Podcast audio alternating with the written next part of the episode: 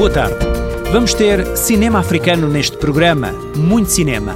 Vamos espreitar o que sobra do festival que termina hoje em Lisboa e vamos saber novas do realizador Pedro Costa e do filme Juventude em Marcha, que retrata uma comunidade cabo-verdiana.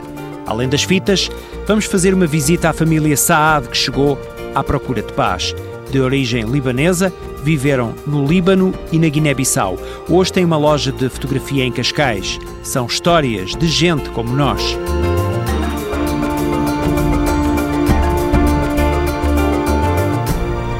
Está a terminar em Lisboa, termina exatamente hoje a segunda edição do Canema, Festival Internacional dos Cinemas Africanos.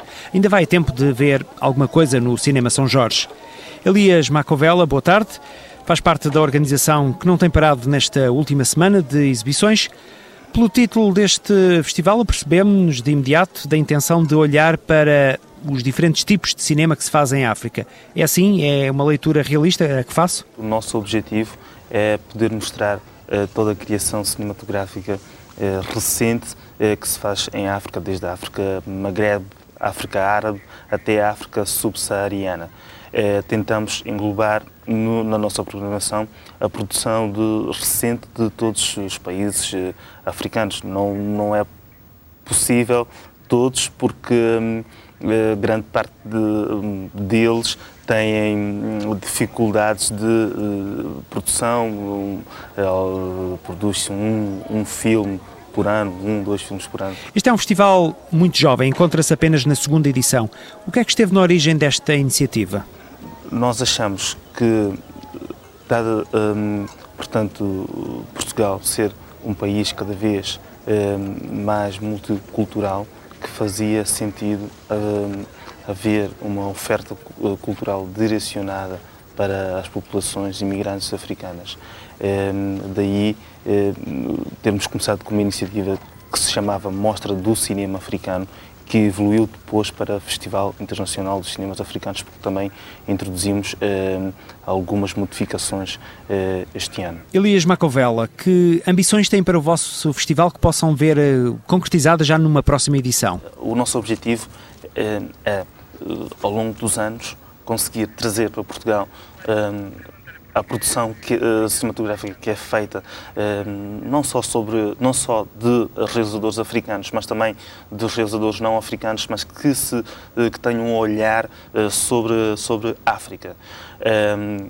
a nossa ambição é alargar os, os horizontes para, para para esse campo. É também conseguir chegar de, de forma uh, metódica e abrangente junto das comunidades uh, africanas em, na região da Grande Lisboa, numa primeira fase, porque não é possível uh, em dois anos ir ao resto do país, mas depois, numa fase seguinte, no próximo, a partir do próximo ano, conseguirmos também chegar junto às comunidades africanas que que estão espalhadas pelo país fora. Portugal revela-se um, bom mercado para esta cinematografia? Eu, eu, penso que sim, porque cada vez mais há imigrantes eh, africanos que não provêm só dos palopes e, e, e, e essas pessoas também têm a necessidade eh, de eh, consumir produtos culturais que provenham dos seus países de, de origem. Portanto, eh, parece-me que por aí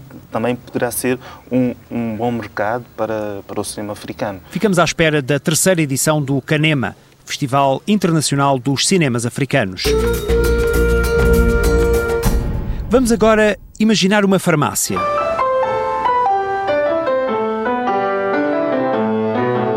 Realmente não parece uma farmácia, mas é. É possível comprar medicamentos e, ao mesmo tempo, ouvir a melodia de um verdadeiro piano. É um conceito inovador que pode ser encontrado na farmácia açoriana em Lisboa. Foi uma aposta numa nova forma de incentivar a cultura. Ao piano está Vera Prokic, pianista há 15 anos em Portugal, depois de ter deixado a antiga Jugoslávia. Venho uma família artística do lado do pai. A música logo lembra-me mesmo uma valsa de Chopin, talvez de infância, 3, 4 anos. Logo, a partir do momento, uma paixão que nunca me deixou.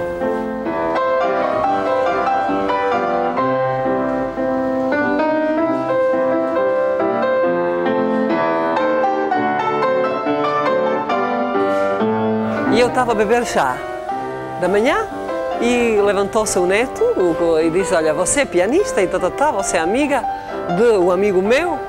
E assim começou. E começaram a me contar história que queriam comprar um piano branco e mandar na farmácia. Eu achava uma ideia fantástica. E na inauguração, mesmo no dia, eu não podia, porque as obras atrasaram a inauguração. E depois comecei a tocar o neto de Carlos disseram, mas pode ser amanhã? Eu disse também, pode ser mais um dia, pode ser. E depois eu pensava, disse, mas por que agora não vamos habituar o público algum tempo? E isso começou com uma bola de neve, não é?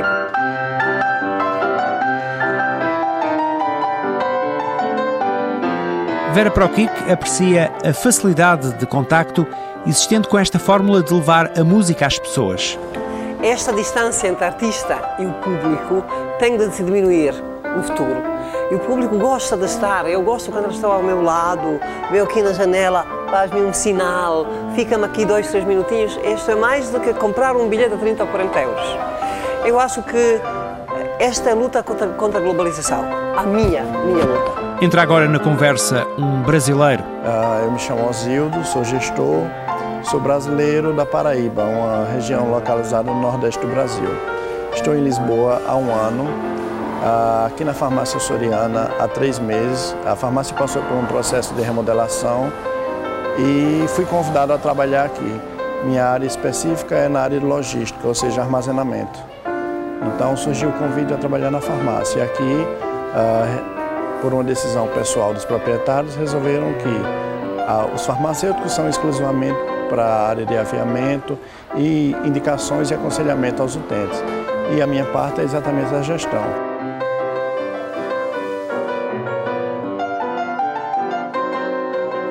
Trouxemos do Brasil algumas pessoas que estavam a, a, já lidavam com o público há muito tempo e, e todos estão bem satisfeitos. Ah, temos todo aquele jeito brasileiro de atender os utentes e isso de qualquer maneira cativa muito. Né? Ah, muitos deles ah, me procuram para elogiar o trabalho deles e dizer que, que ficam muito satisfeitos com a maneira, o trato. É um, é um atendimento personalizado. Já agora vamos ouvir um português, Carlos Calhas, o proprietário da farmácia açoriana. A ideia inicial era, era fazer a remodelação da farmácia, mas ir, ir mais longe do que isso e, e tentar uh, não só remodelar um espaço de saúde, que é a farmácia por excelência, uh, mas ter, ter também um espaço de cultura e, jun, e, jun, e juntar as duas coisas. A farmácia desenvolveu-se bastante, presta imensos serviços, serviços à população, sempre se preocupou, por exemplo, com a, com a educação para a saúde. E isso é muito importante, a educação para a saúde, toda toda, toda a parte do aconselhamento e, e, neste ponto, se calhar, podemos nos preocupar também em de uma certa educação cultural. Se, pudermos ter estas sinergias, se pudermos aproveitar o que de melhor cada um, cada um sabe fazer, acho que necessariamente só, só temos a ganhar. Quer dizer, o, o facto da, da, Vera ser escolava ou o Asilo ser, ser brasileiro, quer dizer, são pessoas que vêm dar o seu contributo, portanto acho que não, não, tem, que, não tem que se pensar sequer, sequer nessa questão. São, são, são cidadãos como nós que estão, que estão a, a desenvolver a, a, sua atividade profissional e, e, e que, que abraçaram também este projeto inovador. Gente como nós. Está na hora de conhecer Daniel e Carol Saad, dois percursos diferentes, de origem libanesa, que se cruzaram em Lisboa. Conheceram-se em Cascais, onde casaram e onde constituíram família Agora gerem uma loja de fotografia. Uh, meu nome é Daniel Saad, sou de origem libanesa. É? Nasci na Guiné Portuguesa, antiga Guiné Portuguesa, na atual Guiné-Bissau. Uh, meus pais, meu pai emigrou em 1927 para Guiné. É, eu nasci na Guiné e foi com dois anos uh, estudar no Líbano. Nasci na Guiné também, por uh, coincidência igual ao meu marido também. Só depois uh, fomos para o Líbano viver. Isto foi em 1975. Fiquei lá, viver, estudar. E passei o tempo todo lá com a guerra, sou marcada com a guerra, não é? Depois voltei para cá, tinha 14 anos, só vim cá fazer umas, uma visita para familiares, para os meus avós, as minhas tias. Gostei de Portugal, e depois voltei para o Líbano, acabei de estudar, depois faleceu o meu pai lá e uh, resolvi voltar para aqui. Agora vem a explicação para o negócio que estes dois imigrantes iniciaram em Portugal. A Carol, minha mulher, eh, gostava muito de fotografias. É um hobby que ela tinha uh, desde criança, não é? Ela gostava muito de tirar fotografias. Pronto, é um investimento que pensamos bem, não é? O que é que vamos investir? Não? na zona, aqui na zona de Cascais, investimos na área de fotografia. Era o meu sonho, não, não era uma loja de fotografias, eu, eu gosto muito de fotografias. E entanto, era tudo para mim era fotografia, fotografia, fotografia. E eu marcava tudo, eh, as festas, casamentos, eh, passeios que faço, nascimento dos meus filhos, ocasiões especiais, eu marcava tudo com fotografia, porque acho que era a única recordação que a pessoa pode ter e uh, tive a minha filha e era muito complicado arranjar uma loja de fotografias aqui porque estava tudo longe, eu tenho que deslocar e então achei a ideia bestial abrir aqui uma loja de fotografias. Entre o Líbano e Portugal, estes dois imigrantes encontram muitas semelhanças. Sempre gostei de viver aqui, não vivia cá, mas depois foi por opção comprámos uma casa e uh, é igual, é junto à praia, é as mesmas vistas que temos no Líbano, só falta um bocadinho de neve, que é, para ir para a neve aqui é muito longe, mas de resto se faz, é tudo muito bom aqui. Apesar de gostar muito de viver em Portugal, este casal de origem libanesa não esquece certas coisas. As nossas tradições não são muito diferentes de, de cá, não é? é? Fazemos tudo igual e mantenho os nossos pratos libaneses. Os meus filhos já conhecem todos os pratos, gostam diz que mantém em termos de tradição libanesa. O resto é tudo igual, em termos de educação, uh, cultura, é igual aqui. O casal Saad tem planos para continuar a viver em Portugal. Daniel e Carol chegaram à procura de paz. Encontraram aqui uma realidade que tem andado fugida do Líbano e uma realidade muito diferente também da que viveram na Guiné-Bissau. Paz que já me fazia falta muito tempo, não é? Depois eu estive, viajei com o meu marido para Guiné para trabalhar, depois apanhei também outra guerra, foi em 98 também, foi o golpe de Estado e tu também fugimos outra vez, por isso acho que aqui já é, é para ficar. Gente como nós, à procura de felicidade, depois das situações difíceis de instabilidade no Líbano e na Guiné-Bissau.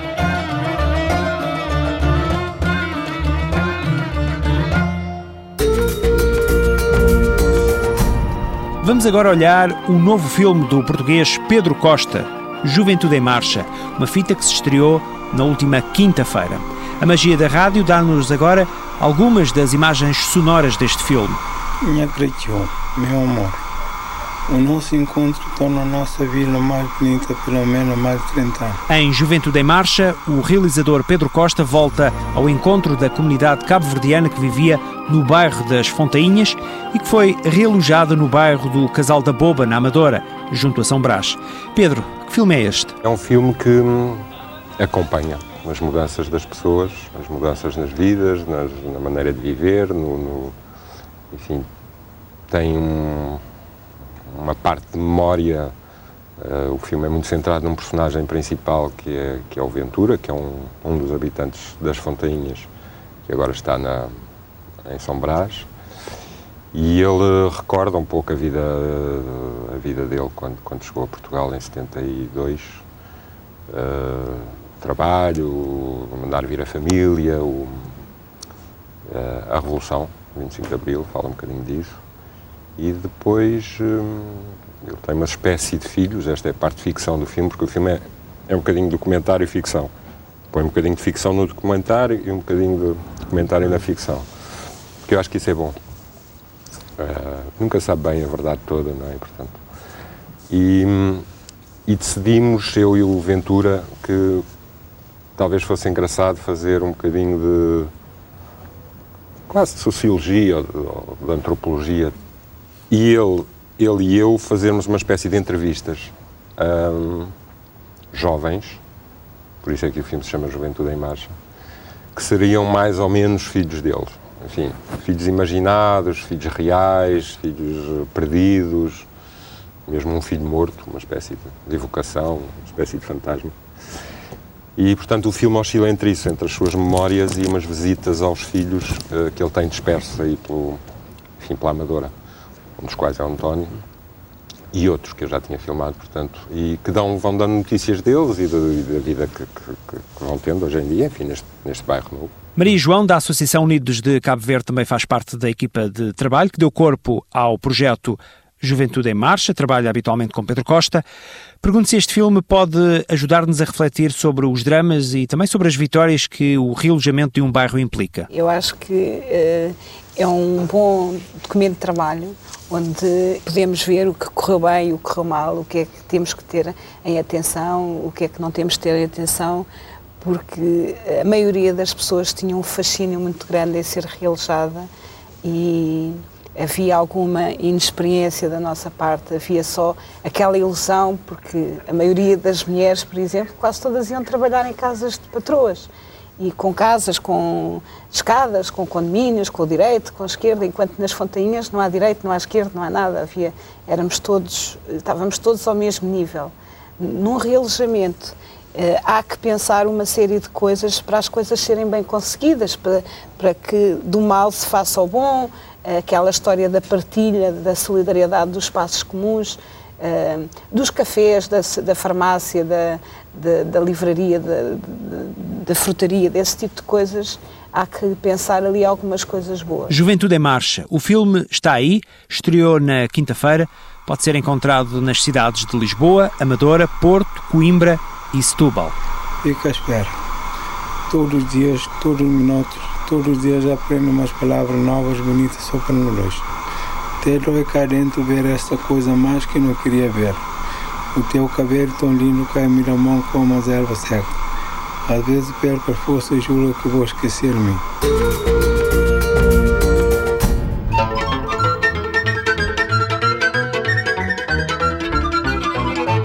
Mas mesmo a terminar ficam duas sugestões relacionadas com música. A primeira é um café-concerto no Museu dos Coches, em Belém, esta tarde. A iniciativa chama-se, mesmo assim, Café-Concerto, música de salão da Roménia.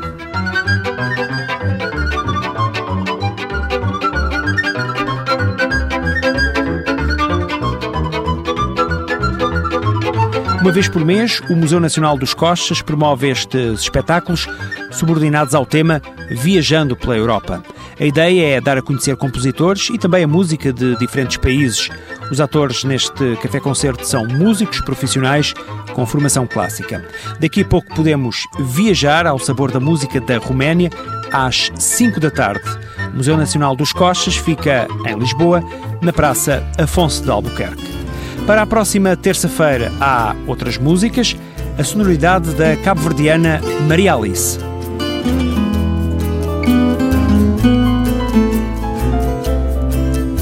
Cabo Verde, de rocha nu, cinco menino, tá nascer de sol brilhante, de céu azul, sem nuvem preta, tá cobrir esplendor, de mar azul,